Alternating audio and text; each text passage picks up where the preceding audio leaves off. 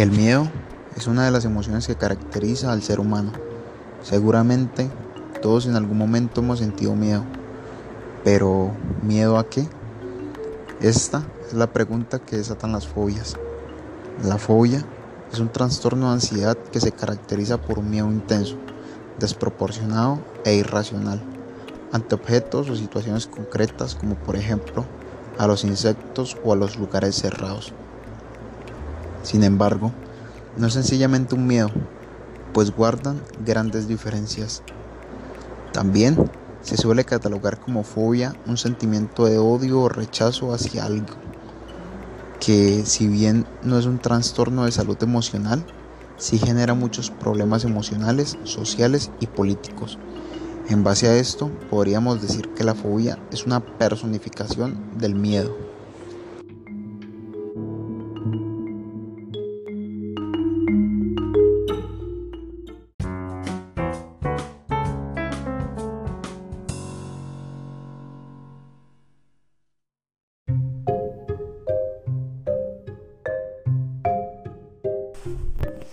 Componentes y síntomas de las fobias.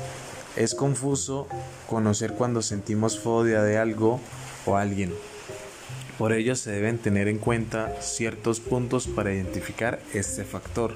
En primer lugar, el importante incremento de la activación vegetativa, taquicardia, sudoración, vasoconstricción periférica, enrojecimiento, palidez, malestar estomacal, sequedad de la boca, diarrea. Son algunas reacciones que se presentan mediante una fobia.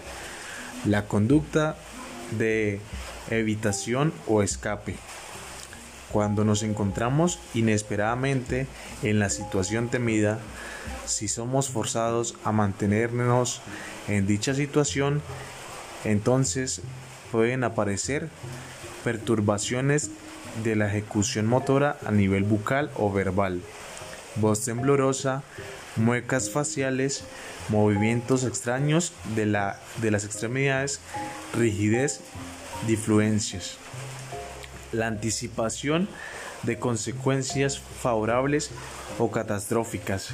Se trata de la evaluación negativa de la situación, de las propias capacidades la preocupación de las reacciones semáticas y los pensamientos de escape o evitación. Los pensamientos de daño. Quien sufre de una fobia y se enfrenta al objeto o situación que le teme puede llegar a pensar que sufrirá un daño letal o que se encuentra al borde de la muerte.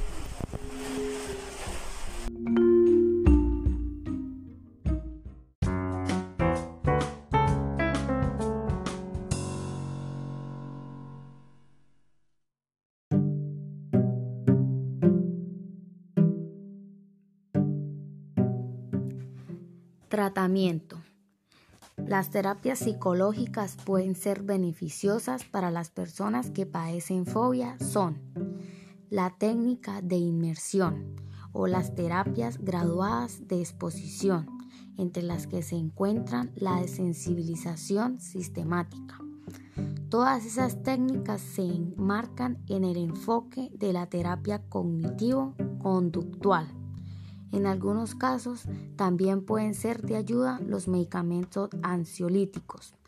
La mayoría de las personas que tienen fobias entienden que están sufriendo de un miedo irracional o desproporcionado, aunque este reconocimiento no impide que sigan manifestando esa intensa reacción emocional ante el estímulo fóbico.